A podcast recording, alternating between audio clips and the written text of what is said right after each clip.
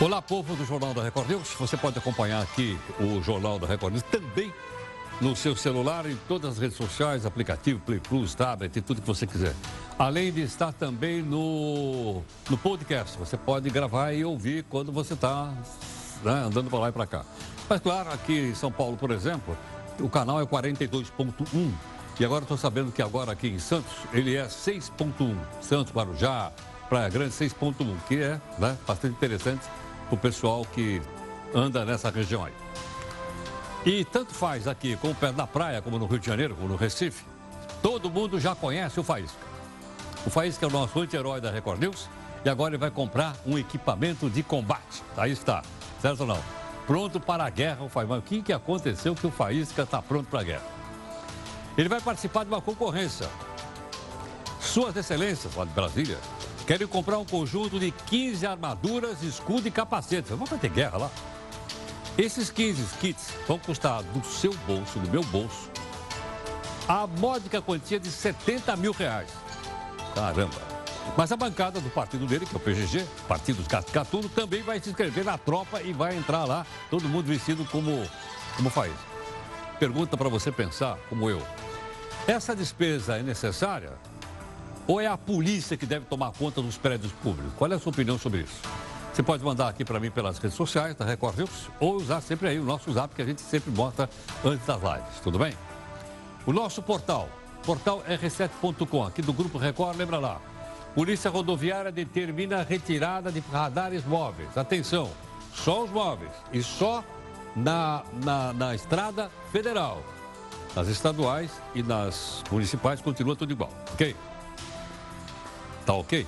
Veja agora outras notícias para você saber de fato em que país você vive. O ex-ministro Antônio Palocci aponta e diz que uma organização criminosa, o PT, recebeu propina de 333 milhões de reais.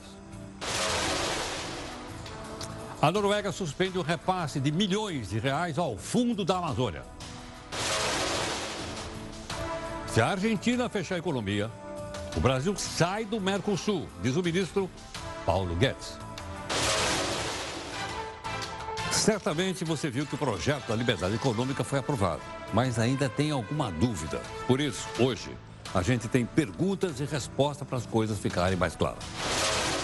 Temos aqui uma boa má notícia. Como assim? A taxa de desemprego caiu para 12%, mas o número de desempregados ainda é de 12 milhões e 800 mil pessoas. Com quantos quilos de picanha se faz um churrasco? A auditora da Receita pediu 140 quilinhos para liberar a importação. Mas afinal, teve churrasco ou não teve churrasco?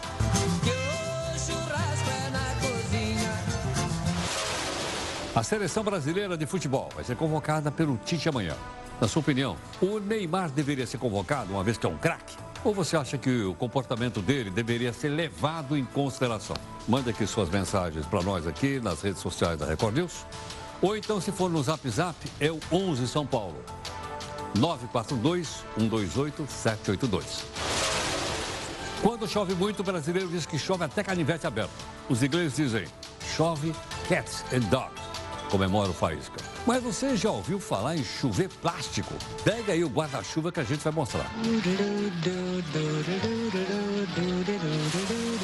A gaveta do Jornal da Record News. Afinal, aquela cratera em Cajamar, na Grande São Paulo, que comemora 33 anos e ameaça a cidade. Quando é que ela vai ser fechada pelo poder público, hein? Deputado se esconde atrás do voto de bancada para não ter o nome divulgado. O projeto que pune o abuso de autoridade é aprovado na calada da noite. O que a gente faz é por debaixo dos pra ninguém saber. Mas em que situação deve acontecer a votação nome a nome ou por bancada? Vamos explicar. Orkut pede ajuda ao Twitter para entrar no Tinder. Em tempo, Orkut aqui é o nome do criador desta rede social. Eu não acredito no que eu ouvi. Veja aí a nossa imagem do dia. É esse desenho de uma criança em uma favela do Rio de Janeiro que diz que não gosta de helicóptero porque ele atira para baixo e as pessoas morrem. Jornal da Record News, como sempre, há dois anos, em múltiplas plataformas, Por meio delas, você pode nos encontrar em qualquer plataforma da internet e aqui na televisão e cobrar sempre. Busca de isenção e busca de interesse público.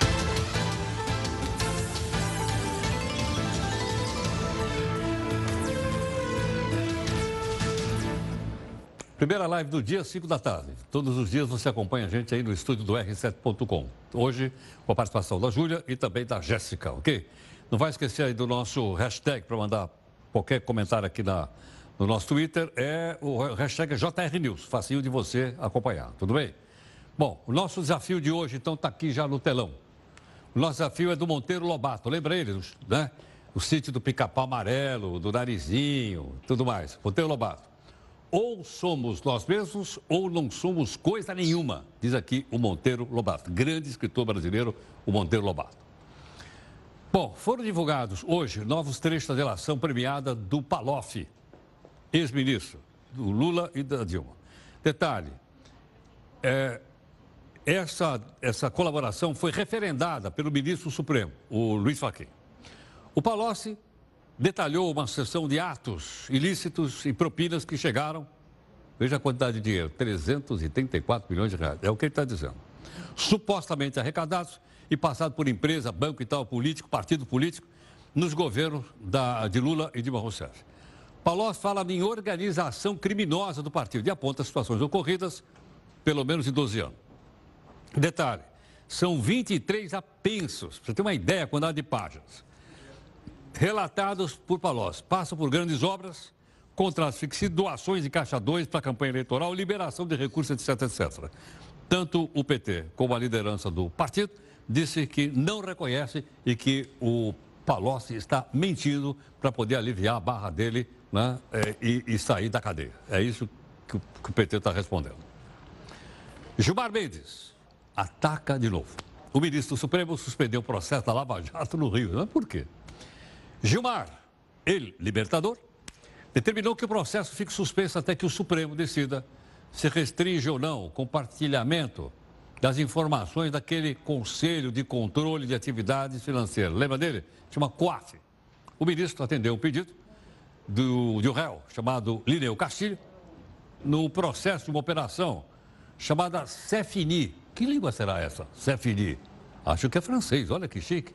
Cefini quer dizer acabou que apura se houve propina em obras do Rio de Janeiro ou não. Ok ou não? Estou me lembrado de um humorista que falava Zé Fini. Zé Fini, Zé Fini. É o Zé Fini, né, na língua lá do pessoal da França. A Câmara dos Deputados aprovou nesta semana uma medida provisória conhecida como liberdade econômica. Mas sempre que um projeto é novo e ele vai mexer com a vida das pessoas, a gente procura dar detalhes do projeto aqui para você que quer abrir um pequeno negócio, quer abrir uma sapataria, quer abrir uma, uma oficina de costura, quer abrir uma pizzaria, ou uma quiberia, ou uma hamburgueria. É não é? Então, para ficar mais fácil, nós temos aqui a explicação do Gustavo, para que a gente possa entender melhor. Gustavo, essa decisão na Câmara foi unânime ou não, Gustavo? Olá, Heródoto. Para variar um pouco, não foi unânime. Como sempre, deputados subiram à tribuna e caminharam até o microfone de a parte para criticar e defender a medida provisória. Isso é fazer a trabalhadora doméstica, a trabalhador do telemarketing, aqueles mais marginalizados, trabalharem domingo, não receber hora extra, e isso é sim nos remete a tempos da escravidão que não queremos nem aceitaremos que voltem mais. É incrível o preconceito, o desprezo com o povo negro do Brasil, com aqueles que foram escravizados por parte dos que hoje querem retirar de pauta a medida provisória que justamente liberta o povo brasileiro dos grilhões do Estado, garante desenvolvimento econômico, garante trabalho, garante emprego, garante liberdade. Obrigado. Mas a impressão que fica é que eles falam de uma forma mais difícil para a gente não entender mesmo. Por isso surgem algumas dúvidas. Por exemplo, você terá que trabalhar aos domingos? Não necessariamente seu patrão vai mudar sua escala de trabalho, mas saiba que isso agora é possível para qualquer categoria profissional. Na prática, a regra já existia para algumas profissões, como garçons, médicos e jornalistas. A diferença é que a medida se estendeu a outras categorias. Vai lembrar que o trabalho no fim de semana deve ser compensado com uma folga em dias de semana. A marcação de ponto e as horas extras vão deixar de existir? Não. Tanto a marcação de ponto quanto as horas extras continuam existindo, mas algumas regras para a marcação de ponto vão mudar. Agora, só empresas com 20 ou mais funcionários precisam registrar o horário de entrada e saída dos funcionários. Antes, eram a partir de 10 funcionários. A carteira de trabalho azul vai deixar de existir? Aos poucos ela vai sim. A medida provisória determina que novas carteiras de trabalho sejam emitidas pelo Ministério da Economia, preferencialmente em meio eletrônico. A carteira em papel será exceção, mas nada muda a princípio para você que já tem a carteira azul. Quando as novas regras passam a valer?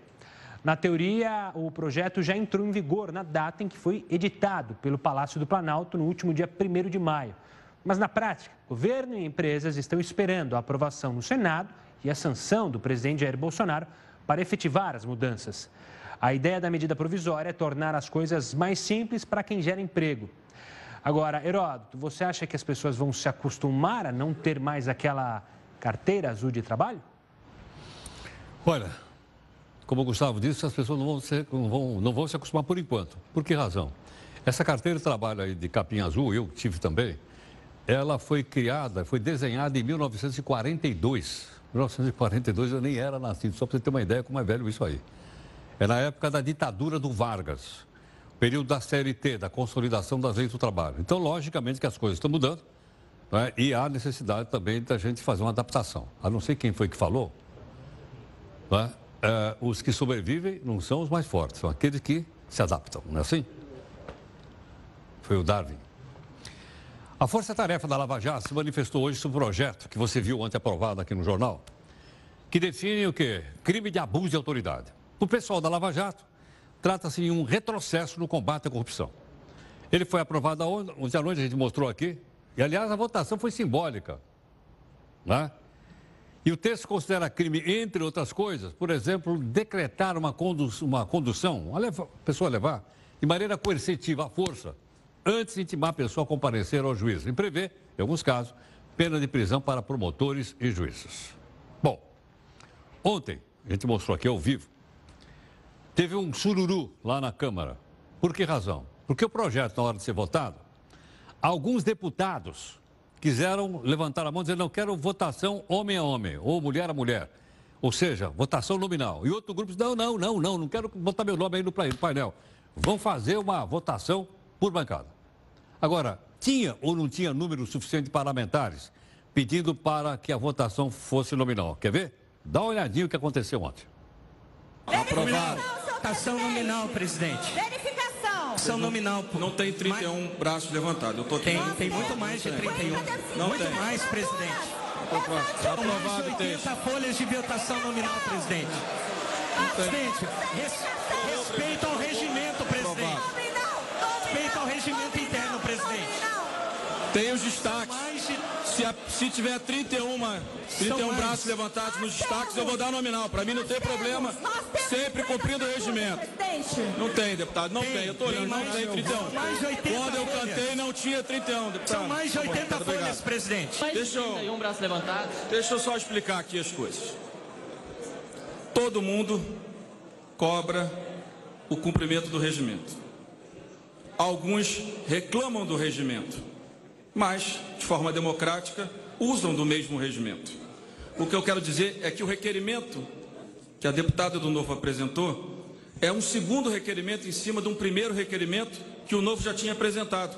E é por isso que nós fizemos a votação de dois requerimentos de obstrução de forma pausada, com calma, e ninguém pediu verificação. Então, o Novo já utilizou os seus requerimentos de forma democrática.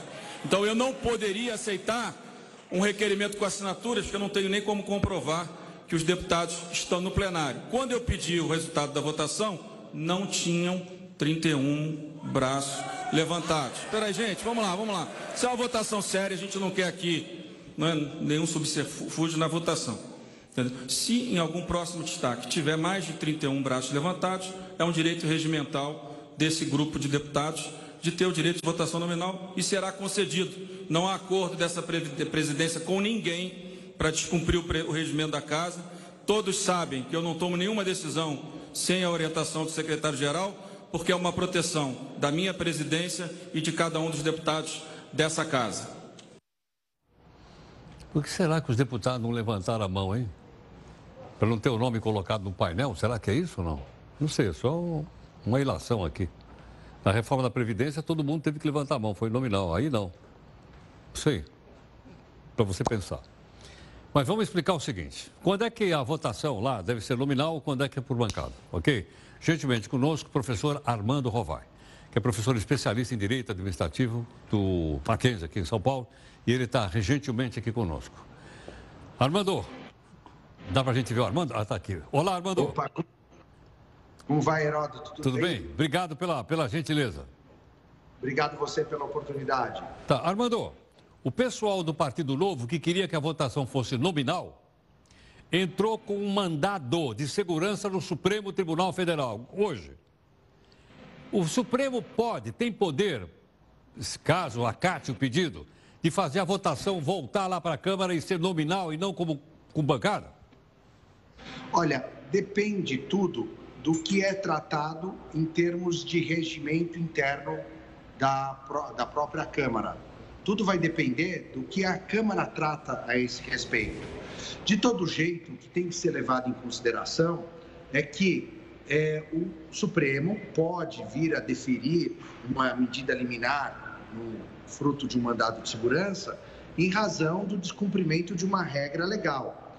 Então, nós temos que analisar, primeiramente, se a própria Câmara dos Deputados tem no seu regimento a obrigatoriedade ou não da identificação de cada membro, cada deputado, acerca do modo como vai votar. Então, você tem dentro da, desse cenário algumas formas específicas que são tratadas que, tra que regram justamente o, as formas que serão é, tratadas como o, o, a, o elemento de julgamento. Agora, Armando, onde é que está estabelecido? É no regimento interno, é em alguma lei, que a votação ou é nominal ou é por bancada. Onde é que está estabelecido isso? É estabelecido conforme a natureza jurídica daquilo que é tratado a ser votado. Quer dizer, se você tem determinados assuntos que dependem é, de, uma, de um assunto, como vamos pegar um exemplo extremo, estado de sítio, ou vamos pegar um exemplo extremo, que se trate de suspensão de imunidades. Essas questões, elas são tratadas no regimento interno da Câmara, de modo que os deputados não precisam se identificar. Agora, outras questões, dependendo da natureza jurídica do assunto, pode já ser tratado de forma onde há identificação ou, às vezes, dependendo ainda, Heródoto, a própria votação se dá de uma maneira é, formal, protocolar de maneira que se crie elementos para que a bancada decida e o presidente da Câmara coloca formalmente em votação, mas, por exemplo, escolhe que a, a maneira de que, se, que a votação se dará é através dos deputados que são concordantes com determinada matéria, permaneçam sentados e os outros se levantem quem é discordante. E aí você acaba tendo uma forma também protocolar se estabelecer uma norma de votação dentro da Câmara. Agora, o, Rodrigo Maia diz o seguinte: se tivesse 31 braços levantados, seria nominal, deputado por deputado. Mas num plenário como esse, como é que você sabe se tem 31 braços ou não? Tem que ter, você tem que pedir para o secretário da mesa fazer a votação. É, fazer uma contagem ali, de modo a trazer é, esse número ao presidente da Câmara que está presidindo a, a mesa de debates. Entendo, tá certo. Bom, mas é no olhômetro, né? Desculpa, não ouvi, Heródoto. É, é no olhômetro. Ele olha lá para o é plenário. No olhômetro não. Você faz uma contagem, é algo é, que não é tão comum, dependendo. Veja, você tem que ter em mente que você está dentro de um sistema totalmente formalizado. Então você tem regras a serem cumpridas, mas determinadas situações te obrigam a tomar medidas que facilitem ali a pluralidade dos desejos daqueles representantes do povo, no caso os deputados. Perfeitamente. Armando, muito obrigado por atender aqui o Jornal da Record. Muito grato. Muito obrigado, Heródoto. Um abraço. Igualmente. Professor Armando Rovai, professor especialista em Direito Administrativo do Mackenzie. Aí eu pergunto para você, uma, um caso como esse, deveria ser votação nominal, um por um? Ou deveria ser como eles fizeram ontem aqui, que eu mostrei para você aqui ao vivo, por bancada? Gostaria que você opinar sobre isso. Qual é a avaliação que você faz disso, ok? Se, né? E por que se vota desse jeito? Haja vista que, logicamente, eu não sei como o deputado federal votou. Você também não sabe. Né? Agora, o Supremo Tribunal Federal está tá, tá examinando o pedido do Partido Novo e vamos ver o que vai acontecer. Se houver qualquer mudança, logicamente a gente volta a informar para você. Tudo bem? Bom, nós vamos aqui para a nossa primeira live. Está aqui o nosso zap zap para você escrever aí, que é o São Paulo 011 948 128 782.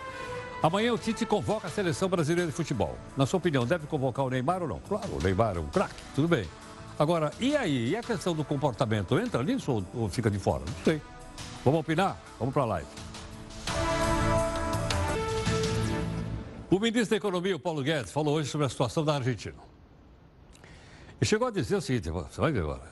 Ele disse que o Brasil pode deixar o Mercosul caso a chapa liderada por Cristina Kirchner e Alberto Fernandes decida fechar a economia do país. Desacelerando. Ó, existe entre o Macri e o presidente Bolsonaro. E entre os dois, o Trump facilita muito se o Macri lá. Agora, o destino é dos argentinos. E nós somos uma nação continental. Nós, nosso foco é recuperar a nossa dinâmica de crescimento. Desde quando o Brasil, para crescer, precisou da Argentina. Só na hora total, o país está parado, precisa que a indústria é, é, produtiva brasileira venha automóvel na Argentina. É, só tem um argentino comprando meu carro, precisa da Argentina. Quem disse que esse é o modelo que a gente quer? A gente quer um modelo que nós temos uma indústria competitiva que vem de qualquer lugar do mundo, fica pendurada no país que está indo lá. Desde quando? O Brasil é uma economia que tinha sua dinâmica de crescimento próprio. Então, nossos esforços são para recuperar nossa dinâmica de crescimento próprio. É um, um corpo enorme, um mercado de consumo de massa enorme, e o comércio exterior é uma cauda avançando, uma cauda avançando. Lá está em crise a Argentina, tá bom, volta para 4, 4 pouquinho, tá bom. Acabou a crise da Argentina, ok, volta para 3, problema zero. Preocupação zero. Mas o Mercosul, bom, o Mercosul é um veículo para a gente abrir a economia. E se a Kirchner entrar quiser fechar? Ela fechar, a gente sabe, né? O Sul, vamos embora, vamos abrir qualquer jeito. Mas se ela quiser ficar aberta, beleza. Bem-vindo, você senta aí, vamos embora, nós vamos para lá. é, o jeito dele falar também é um jeito assim, bastante direto. Bom, contra a vontade dos Estados Unidos, a Justiça do Reino Unido, em Gibraltar, liberou um petroleiro iraniano que estava lá preso, lá mais ou menos um mês. As autoridades locais receberam a seguinte garantia: olha, o navio vai sair, mas não vai levar petróleo para a Síria, não pode fazer isso. Por sua vez, o Irã não liberou um navio britânico que está lá perto do Irã. Mas por que há por trás dessas apreensões? Então é o seguinte: primeiro, queria saber onde é que é Gibraltar. Segundo, queria saber qual é a confusão lá. E eu nem sei onde é que fica esse estreito de Hormuz. Mas o professor Alexandre Errara, que é professor de Relações Internacionais da Escola Superior propaganda e marketing, gentilmente está aqui conosco. Alexandre, eu queria pedir, por favor, que você viesse aqui no mapa, para eu poder me achar, porque eu vejo aqueles mapas, eu fico completamente perdido. Tudo bem? Tudo bem? Então, vamos primeiro mostrar o seguinte aqui. Vamos lá. Dá para a gente botar o nosso mapa aqui para ver, beleza ou não? Aqui. Bom, primeira coisa, deixa eu, eu, ver se eu me encontro aqui. Esse aqui é o Oceano Atlântico, esse aqui é, é o Mar Mediterrâneo, a Espanha está aqui, Portugal está aqui, é belo Sim. Portugal, tem bom dia aqui. Aqui está norte da África, muito bem. Esse aqui é o Estreito de Gibraltar, é isso? Exatamente, é aí onde fica o espaço que é dominado atualmente pela Inglaterra, pelo Reino Unido. Né? Então, apesar de ser próximo da, da Espanha, o estreito aqui abaixo da, da Espanha, mas é o Reino Unido que domina esse território e foi aí que foi apreendido o navio iraniano. Tá, bom. Então, se o navio quisesse ir para a Síria, ele tem que passar por aqui, pelo Estreito de Gibraltar, atravessar o Mediterrâneo e ir embora lá para a Síria, não é isso? Exatamente. Mas como existe agora né, as sanções que foram impostas pelos próprios Estados Unidos para tentar evitar né, os apoios que é feito ao Bashar al-Assad, que é contra né, a posição norte-americana, esse navio então foi é, parado aí pelo Reino Unido, pelas sanções que são impostas internacionalmente pelos Estados Unidos, e o, Reino Unido é aliado aos Estados Unidos. Então isso acabou fazendo com que o navio fosse preso nesse, nesse estreito. Nesse estreito, tá. Agora, pergunta o seguinte: é, há uma resolução aqui da União Europeia, Espanha e Portugal fazem parte, de não permitir que navio passe por aqui com carregamento de petróleo para ir na Síria, não é isso? Não? Sim. Porque está em guerra civil a Síria. É, Ou guerra sei lá. É, tá o conflito e, em particular, assim, nós temos dois interesses importantes ali. Um, de um lado, nós temos a Rússia, que apoia o Bashar al-Assad, e de outro lado, os Estados Unidos, que é contra o Bashar al-Assad. E aí, por quê? Porque os Estados Unidos entendem que a Síria tem apoiado eh, ações terroristas, então é contra a Síria e tem imposto algumas sanções que os europeus têm também apoiado. Tá, bom, mas teve represália, eu não sei se é represália. Vamos sair aqui de Gibraltar, ó, e vamos até lá, o, até, até aqui, tá aqui, ó. Então, nós estamos aqui, Gibraltar, 6 mil quilômetros para cá, ó, em direção ao leste, tá certo? Leste, né? Por acaso a Síria está aqui, ó, olha a Síria aqui, o Iraque. Aqui é o Golfo Pérsico, e aqui tem um estreitinho, você está vendo aqui, chamado Estreito de Hormuz, esse pedacinho aqui. Exatamente. Bom, e aí, o que é que os iranianos fizeram aqui? É, o grande problema aí é que assim, esse estreito de Hormuz, quando os navios vão passar por esse estreito, é um estreito que tem a soberania do Irã. Então, quando eles passam por ali, eles estão passando por, por- por águas iranianas. A, a- a soberania, então, onde é que ele está? Está aqui. Mais perto para ele poder entender. Então, a sober- então, o navio para passar aqui tem que ter autorização do Irã? Então, na verdade, o Irã, neste momento, ele tem é, aceito, vamos dizer assim, um acordo internacional que permite que os navios passem por ali. Só que esse acordo foi assinado pelo Irã, mas não foi homologado, não foi internalizado esse acordo. Então, na prática, não existe o acordo. Mas o Irã, de boa fé, tem permitido até agora, até recentemente, a passagem por esse estreito. O problema é que agora existe uma tensão entre o Irã e os Estados Unidos, e aí, por consequência, acaba envolvendo os países, inclusive o Reino Unido, como a gente está vendo, que acaba criando tensões importantes nessa, nesse estreito. Tá, agora, essa rota que nós estamos mostrando aqui, Golfo Pérsico, passa então por aqui pelo estreito onde foi preso um navio da Inglaterra, de bandeira inglesa. Aí ele sai aqui para o Oceano Índico. É importante, passam muitos navios petroleiros por aqui ou não? Sim, boa parte do petróleo consumido no mundo passa por esse estreito. Passa por aqui? Por aí. Qual, por que, que agora está sendo um problema e por que, que os Estados Unidos, vamos dizer, está um pouco afastado dessa situação? Porque os Estados Unidos está se tornando independente em relação ao petróleo. Então, os Estados Unidos foi um importante eh, garantidor do tráfico nesta, nesse estreito de um mundo. Eles estão saindo do petróleo? Os Estados Unidos está ficando independente. Independente? É, agora com o xisto, que eles vêm explorando lá, e isso está dando uma independência e a perspectiva é que já em 2020 eles deixam de ser importadores de petróleo para ser exportadores de petróleo. Então, com isso, os Estados Unidos, que desde lá do final da Guerra Fria, de 89, tem começado a questionar a participação dos Estados Unidos na garantia né, de alguma- algumas questões internacionais, e principalmente com o presidente Trump, ele não, se, não vê os Estados Unidos como o responsável para garantir a passagem por esse petróleo, que não é mais para os Estados Unidos, porque os Estados Unidos vai ficar independente. Então, isso faz com que os Estados Unidos tenham um afastamento do interesse dele em relação a essa região, e isso acaba gerando aí alguns problemas. Agora é o seguinte, os navios então saem daqui, pegam petróleo aqui no Irã, pegam petróleo no Catar, no Kuwait, tudo isso daqui de Arábia Saudita, né? E eu vi, por exemplo, petroleiros japoneses, o Japão depende muito do petróleo, é isso? Passam por aqui e vão embora. Ah, Não só o Japão, a China Não só também. o Japão, perdão. A China também. E a China é um país que A China neste também. momento está com tensão, tensões com os Estados Unidos, a guerra comercial. Então, os americanos perguntam, bom, por que, que eu vou proteger esse local, o tráfico de petróleo, em que um dos beneficiados é a China, que está neste momento em contencioso com eles? Entendo. Agora, a discussão então aqui com os Estados Unidos não era só por causa dessa passagem. Parece que já tinha uma confusão anterior por causa do acordo nuclear. O que, que aconteceu? É, exatamente. Quer dizer, os Estados Unidos, no primeiro momento, que nós entendemos é que os Estados Unidos tentava forçar o Irã, o presidente Trump em particular, a ter um acordo mais favorável em- relação a esse acordo nuclear. O Trump dizia que não confiava neste acordo, então tentou pressionar para que tivesse um acordo mais benéfico em relação ao Irã. Só que o Irã acabou eh, não aceitando também essa pressão.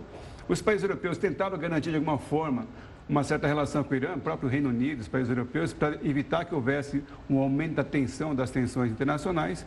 Porém, o que a gente percebe, e aí é uma interpretação que também se tem, é que o Irã de fato tem sofrido economicamente com as sanções norte-americanas e que, eventualmente, essas ações do Irã agora neste estreito de Hormuz é tentando fazer com que os Estados Unidos e os outros países da comunidade internacional diminua esse, essa pressão contra o Irã e aí ele possa retomar, então, porque as exportações de petróleo do Irã têm caído também significativamente em função das sanções norte-americanas. Agora, o Irã, está aqui, ó, esse é enorme, ele está no. Posso considerar ele no Oriente Médio, né? Ou não? Sim, sim. É, que tipo de, de, de, governo tem aqui? É um governo democrático? É, um, é a gente pode chamar de um governo teocrático. Teocrático? Né, em que a religião está muito relacionada ao governo, tem uma relação muito forte né, ah. entre o governo. E então não é democrático, né, nesse sentido. É teocrático? Teocrático. Porque parece que a última palavra, então, é dada pelo chefe da religião local. Exatamente. Que é o Khamenei. Khamenei, é. É isso, não? É, acho que agora não me esqueci. É, é o Camenei. Atualmente é o Camenei. Pelo menos eu tive lá, era o Camenei. Era. Então, essa. Bom, e aqui, doutor, então não é uma democracia.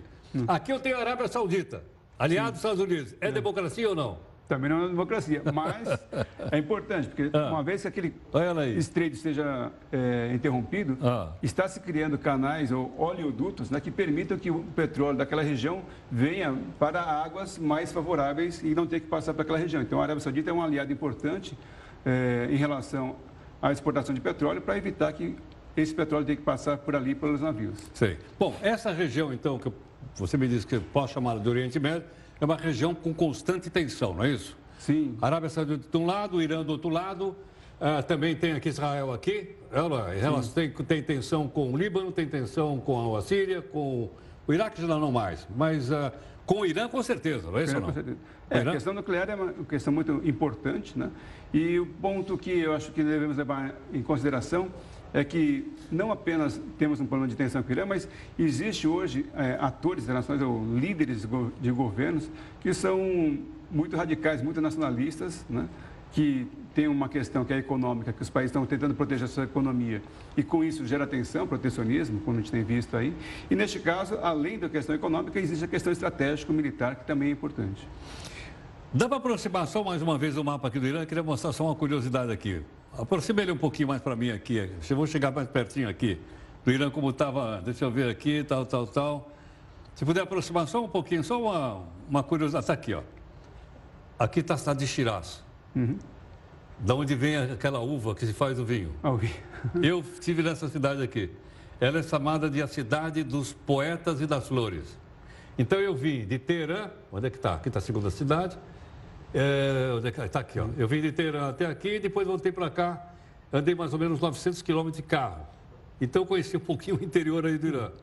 Não tem nada que, que perdão, lembre os Estados Unidos, nada, sabe? Uhum. Com exceção de petróleo. Coca-Cola. Ah, Coca-Cola. Entendeu? Nos bares, nos postos, hum. tinha Coca-Cola. Fiquei impressionado, meu. A única coisa americana que estava lá era Coca-Cola. O resto não tinha nem chip, nada, nada. Coca-Cola sim. Professor, obrigado. Eu que agradeço. Muito grato, viu? Muito grato. E aguardamos que diminua as tensões. Né? Claro, né? lógico, é claro. mundo inteiro. Para prover a paz para a humanidade toda. Ok. Muito obrigado. obrigado. Bom, aqui conosco, portanto, uma bela aula. Você vê como é que é? Está professor no homem da aula. Professor Alexandre Errara, professor de Relações Internacionais da Escola Superior de Propaganda e Marketing. Ok ou não? Ficou claro, eu acho? Ficou bastante claro, bastante didático a explicação dele. Detalhe, se você pegar, antigamente, o avião que ia de São Paulo para o Rio de Janeiro, a turma do Rio também sabe disso, a gente chamava ponte aérea. Vou pegar uma ponte aérea para o Rio, vou pegar uma ponte aérea para São Paulo. Os aviões saíam a cada meia hora. É verdade que eram uns aviões meio né, antigão. O Eletra, o pessoal conhece aí. Bom, aí ficou muito caro, mas agora parece que vai ficar mais barato. Por quê? Porque entrou mais uma empresa aérea na rota. Então aquele cartelzinho agora ficou um cartelzão maior. E mais, o preço da passagem de avião caiu tanto que está competindo com o preço da passagem de ônibus. Dá uma olhada aqui no texto do Lucas Belo movimentada e lucrativa do mercado brasileiro e a quarta do mundo. A rota aérea entre Rio de Janeiro e São Paulo já foi também uma das mais glamurosas.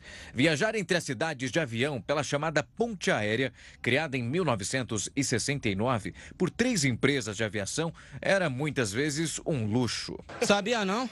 Agora, a rota voltará a ter preços mais baratos, como acontecia até recentemente. Com a entrada da companhia aérea Azul, haverá um aumento na oferta de voos entre as cidades, o que vai derrubar o preço das passagens. A Azul anunciou no começo desta semana que vai operar na chamada ponte aérea com 32 voos diários entre os aeroportos Santos Dumont e Congonhas, os mais centralizados de Rio e São Paulo. Tudo isso a partir do dia 29 de agosto. A Azul herdou a maior parte dos horários deixados pela Avianca, que faliu no começo do ano. O presidente da Azul, John Hodgson, prometeu que os preços iniciais das passagens vão ser de 99 reais por trecho, isso sem contar contar a taxa aeroportuária.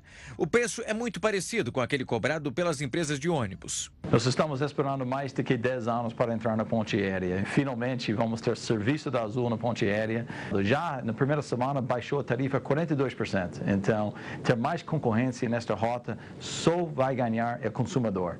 E a queda dos preços já pode ser encontrada em algumas pesquisas de passagens a partir de setembro. De acordo com o site de busca de viagens Kayak, o preço médio das passagens aéreas entre o Rio e São Paulo caiu quase 42% um dia após esse anúncio da Azul. O preço médio de Congonhas para o aeroporto Santos Dumont passou de 610 para 354. Já o trecho entre Santos Dumont e Congonhas caiu de 478 para 322 reais. Viajar entre as duas maiores cidades do Brasil ficou bem mais fácil. Mas ainda assim, tem pouca companhia aérea. Precisa ter mais companhia aérea para ter mais concorrência. Se tiver concorrência, o preço não cai, como você sabe. Ainda é pouco ainda é um cartel, que são quatro grandes empresas. Eram três, agora são quatro. Nesse, né? Todo mundo quer esse pedaço aí de Santos Dumont Congonhas, porque obviamente é a, é a, é a rota de maior densidade de passageiros. Você vê, uma única empresa, trinta e tantos voos por dia. É ou não é? Então todo mundo quer botar a grana no bolso. A Polícia Rodoviária Federal divulgou hoje, ah, divulgou a retirada, determinando a retirada de radares móveis, atenção, das estradas federais. A suspensão foi aplicada e publicada, logicamente, pelo Diário Oficial, mas não tinha data para começar a valer. A medida, como você sabe, atende a um decreto do presidente Bolsonaro. E atenção, não vale para radar fixo, hein? Eles vão continuar funcionando. E nem para rodovias estaduais e municipais. Segundo o governo, a suspensão só vai terminar depois que o uso dos radares móveis for reavaliado pelo CONTRAN, que é o Conselho Nacional de Trânsito. Aliás, isso aí é uma, uma promessa de campanha feita pelo candidato Jair Messias Bolsonaro para os caminhoneiros na campanha eleitoral. Tudo bem? É, é isso que ele está fazendo. Bom, nós temos mais uma live aqui para você opinar, como opina sempre aqui na, sobre qualquer assunto. Tem live das 10 também hoje. Mas vamos opinar então em relação à seleção brasileira de futebol que Tite convoca amanhã. Vamos já. Olha, uma auditora da Receita Federal no Paraná foi condenada a quatro anos de cadeia. Sabe por quê? Ela queria uma propina. Qual era a propina? Ela queria 140 quilos de picanha. Dava 140 quilos de picanha, ela deixava importar uma quantidade enorme de picanha. Lourdes Medeiros dos Santos também perdeu o cargo, lógico, e teve direitos políticos caçados. De acordo com a nota lá de importação, o carregamento, sabe quanto é que era? De 24 toneladas. Né?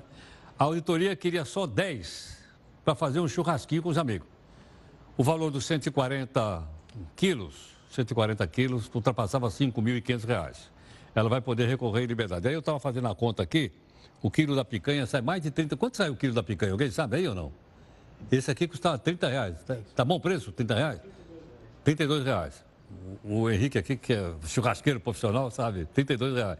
Mas o que acontece? De qualquer forma, eles estavam é, sonegando imposto. Não é isso não? Vamos ver onde seria colocada essa grana aqui no nosso impostômetro. Olha só, desde o dia primeiro, nós já colocamos lá na cesta dos governos, municipal, estadual, federal, a quantidade de um trilhão e meio, estou arredondando, um trilhão, um trilhão e meio de reais de imposto, tá certo ou não? Agora, como eles sonegaram a grana, vamos mostrar também o sonegômetro aqui também, que você pode ter acesso é sonegômetro.com.br. É, o pessoal já deixou de recolher 389 bilhões de reais de imposto. Esse 389 podia ser para estrada, para ponte, para escola, para posto de saúde, saneamento básico. Mas o pessoal não paga. Bom, embora, embora alguns brasileiros desejem comprar a casa própria, essa ainda não é uma realidade. No Brasil, por exemplo, o número de pessoas que moram de aluguel é muito grande. Agora, fora do Brasil também não é muito diferente. Por lá, as pessoas também, em vez de comprar, preferem alugar. Mas alguém já se perguntou o seguinte: quanto é que custa? Quanto é que custa o metro quadrado de um aluguel? Veja aqui no texto da Jéssica Veloso. Muitas pessoas até já desistiram da ideia de passar anos e anos pagando o financiamento de uma casa. A única alternativa encontrada é o famoso aluguel. Aqui no Brasil, por exemplo, os valores variam de um lugar para o outro, mas na média, o aluguel de um apartamento de 50 metros quadrados em São Paulo, por exemplo, custa em torno de R$ 1.800 por mês, enquanto o salário mínimo nacional não chega nem a R$ reais, ou seja, não paga o aluguel. Se o inquilino não pagar, o juiz me dá uma liminar de despejo e o inquilino só não sofre o despejo se pagar em 15 dias todo o débito. Fora do Brasil, algumas famílias também costumam alugar casas. Nos últimos 10 anos, muitas empresas investiram em grandes áreas residenciais e tudo isso influenciou o aumento dos aluguéis de moradias. Paris está no topo do ranking de aluguéis mais altos da Europa. Se alguém decidir alugar um apartamento de 50 metros por lá, vai pagar o equivalente a 6 mil reais. O valor é realmente alto, mas o salário mínimo na França está em torno dos 6.600 reais. O que muda lá é que normalmente as pessoas ganham mais de um salário mínimo. Londres disputa com Paris o título de aluguel mais caro da Europa. O preço médio de um apartamento de 50 metros na capital britânica custa atualmente R$ 4.300. O preço aumenta de acordo com o lugar e o tamanho do imóvel, mas um londrino gasta em média 31% do salário para pagar o aluguel. Eles recebem de remuneração mínima em torno de R$ 15.400. Já em Berlim, na Alemanha, quase metade da população vive de aluguel. Em um apartamento de 50 metros é cobrado o equivalente a 3 mil reais por mês. De acordo com pesquisas, os aluguéis em grandes cidades da Alemanha são relativamente baixos na comparação com outras metrópoles europeias. E levando em consideração que um alemão recebe de salário mínimo o correspondente a R$ 6.600, ele consegue pagar o aluguel sem comprometer todo o dinheiro. Mas o país da cerveja ainda não é muito procurado por estrangeiros para se viver. Atualmente, as pessoas querem ir mesmo para Portugal. Nos últimos 10 anos, o país se tornou um dos destinos mais procurados da Europa. Sabe quanto custa o aluguel de um apartamento com 50 metros quadrados por lá? Sai em média R$ 2.600, enquanto o salário mínimo está em R$ 2.650. Já na Espanha, os preços são bem parecidos com os da Alemanha. Após a crise imobiliária que abalou o país a partir de 2008, cada vez mais os espanhóis passaram a viver de aluguel. Para conseguir um apartamento de 50 metros, se paga mensalmente R$ 2.500. Por lá, o salário mínimo é de R$ 4.600. Apesar de todos esses valores, a diferença está em quanto se ganha em cada país. Será que o Faísca já decidiu onde ele quer morar? Você viu aqui, ó, quando você fala proporcional ao salário mínimo, o nosso é mais caro. A gente pegou como São Paulo, mas precisa ser qualquer estado brasileira. O nosso é mais caro porque o nosso salário mínimo não chega a mil reais. E o aluguel é 1.800, que eu vi agora há pouco. Você precisaria de quase dois salários mínimos para poder alugar um, 50 metros quadrados. Em outros países aí, com metade do salário mínimo você aluga. Percebeu aí ou não? Bom, mas já que nós estamos falando de... Vamos falar agora de coisa grande, né? 50 metros quadrados. Imagina agora uma mansão. Nós vamos falar do Maluf? Não. Vamos falar do Abdel Maci? Não. Vamos falar de uma mansão digna do tio Patinhas. No ponto, para um político condenado a cumprir pena manciliar em casa. A pessoa você ficar preso na casa dele lá. É que essa mansão está à venda. Foi o que sobrou da falência de um banco chamado Banco Santos. Se você tiver interesse em comprar, né? A comprar a mansão, siga aqui os passos da Neide Martinho. Tanto luxo e abandonado. Esta é a humilde residência do ex-banqueiro Edemar Cid Ferreira, dono do Banco Santos. A entrada já causa um impacto. Uau! Isto é só o começo. A casa impressiona. Ela foi arrematada em um leilão por 23 milhões de reais. Uma pechincha, perto do preço inicial, de 76 milhões de reais. Ainda mais porque o comprador não honrou o pagamento e a mansão terá que ir a leilão novamente. A dívida do Banco Santos chega a um bilhão e meio de reais. E o dinheiro conseguido com a venda do imóvel vai para os credores. Por enquanto, eles só acumulam prejuízos, já que precisam pagar mais de 70 mil reais por mês para manter a mansão em ordem.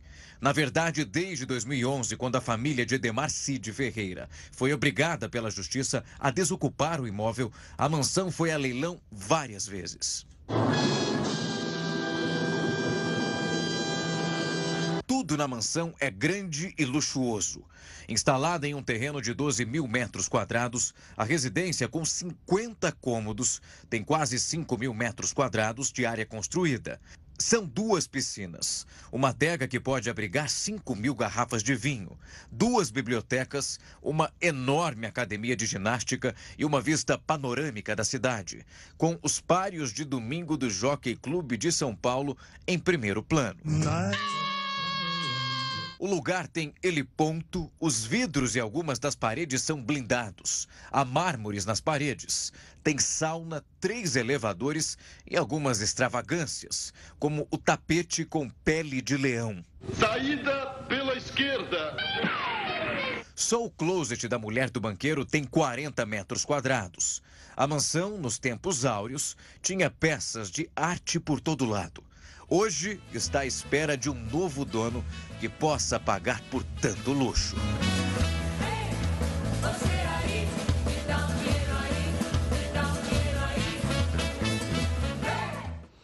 Você tiver, então, custa 20 milhões de reais aí o preço mínimo dessa mansão. Vale 70. Foi aprovado aqui pelos deputados de São Paulo um projeto de lei que permite às gestantes escolherem entre cesariana e parto normal na rede pública de saúde. Agora o projeto vai ser avaliado, pode ser uh, sancionado ou vetado pelo governador Dória. A proposta prevê que a mulher faça a escolha na rede pública de saúde e opte pela cesárea após a 39ª semana de gestação. Mesmo antes de entrar no trabalho de parto e sem indicação clínica, é a opção dela. Hoje, na maioria dos casos, cesariana só é feita no SUS, quando há indicação médica. O Brasil tem uma taxa de 55% de cesarianas. O indicado pela Organização Mundial de Saúde é de 15%. Então, essas mulheres optarem, ah, aí, aí está. Ok? Então, essa é a notícia. Vamos à nossa terceira live aqui no Jornal para você então fazer comentários sobre a convocação que o Twitch faz amanhã da seleção brasileira, ok? Vamos então aqui à terceira live. A Noruega anunciou hoje que vai suspender uma doação de 133 milhões de reais para o Fundo da Amazônia, para manter a Amazônia de pé. O fundo recebeu mais de 3 bilhões de reais, foi criado em 2008. Desse total, veja bem, 93% vieram da Noruega. A decisão aconteceu por conta da insatisfação com a nova configuração lá do chamado Comitê do Fundo Amazônia. A Alemanha também declarou uh, contra as mudanças e suspendeu também a grana que mandava aqui para o Brasil. Ok? Nós temos então menos dinheiro agora para poder preservar a Amazônia, que é um desejo e que é também uma responsabilidade dos cidadãos. O presidente da Câmara dos Deputados, Rodrigo Maia, que também é conhecido, uh, perdão, conhecido não, já ia falar bobagem, que é conselheiro do Botafogo, que Botafogo também é aquela história da lista lá da Odebrecht. Foi à sede da CBF para discutir a criação de mais clubes e empresas no Brasil. O objetivo seria o seguinte: trazer capital estrangeiro para o futebol brasileiro. E lógico que ele quer ajudar o seu time coração sem nenhum, nenhum problema. Ok ou não? Mas Botafogo de lá, Botafogo de cá, planilha, etc, etc, etc, da Lava Jato. Né? Mas a pergunta é o seguinte: afinal, o que é um clube empresa? Na Europa, a maior parte é clube empresa. Veja aqui no texto do Lucas Melo. O que o Manchester United, Milan, Paris Saint-Germain e São Caetano têm em comum? Todos são clubes empresa. Ao invés de serem somente um clube esportivo, gerido por uma associação civil sem fins lucrativos, os clubes empresa têm por objetivo o lucro, como qualquer outro negócio. A Lei Zico, criada em 1993, permitiu pela primeira vez que os clubes se transformassem em empresa. A Lei Pelé, criada em 98, tornava obrigatória essa mudança até o ano 2000. Mas em 2000, a lei mudou novamente e tornou essa obrigação algo facultativo, por ser conflitante com a Constituição de 1988. Além dessa mudança, a nova lei proibia que uma mesma empresa controlasse mais do que um clube no país. Hoje, poucos clubes no Brasil são empresas. O caso de maior sucesso no Brasil é o São Caetano, clube que foi duas vezes vice-campeão brasileiro e vice-campeão da Libertadores no começo dos anos 2000. O Figueirense, clube da segunda divisão nacional, é outro exemplo. Desde 2017, é administrado por uma empresa. Rodrigo Maia quer incentivar os clubes brasileiros a se tornarem empresa. Uma redução de 5% na carga tributária é um dos incentivos. O deputado acredita que uma atualização na lei possa atrair investimento de empresas estrangeiras para gerirem os clubes e aumentar então a competitividade do futebol brasileiro pelo mundo. Gosto de levar vantagem em tudo, certo? Quem sabe não voltemos a competir de igual para igual com os clubes europeus? Rapaz, recuperaram o Gerson, aquele negócio de levar vantagem em tudo. Caramba. O presidente Bolsonaro informou que vai anunciar na próxima terça, hoje é quinta, regras de mudança na concessão de crédito imobiliário para comprar casa própria. De acordo com ele, a medida preparada pela Caixa vai mudar a história do crédito imobiliário no Brasil. Olha, vamos conferir, hein? A intenção aqui é anunciar uma redução de mais de 31% nos juros do financiamento imobiliário. Ele vai anunciar na terça, à tarde, à noite, a gente vai ter alguém aqui para explicar direitinho para o pessoal que quer, logicamente, uh, comprar casa própria, ver se vale, se não vale. Ok? Com certeza a gente vai estar aqui para explicar. Bom, muito obrigado aqui pela sua participação conosco, em nome da nossa equipe toda. E nós temos a live agora aqui. Mas vamos ao nosso encerramento, que hoje é comemoração do Dia dos Solteiros.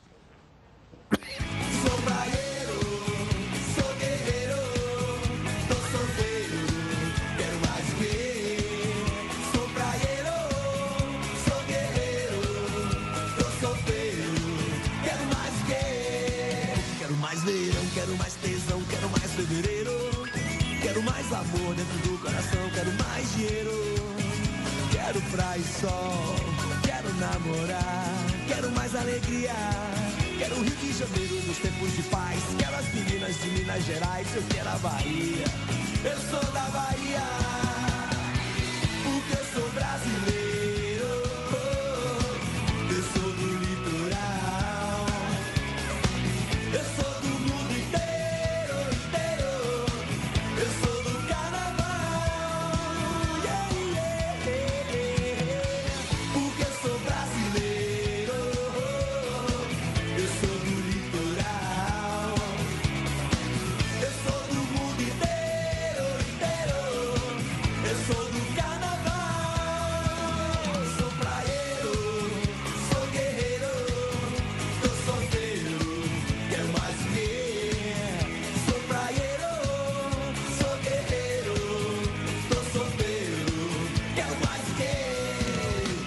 não quero mais tesão.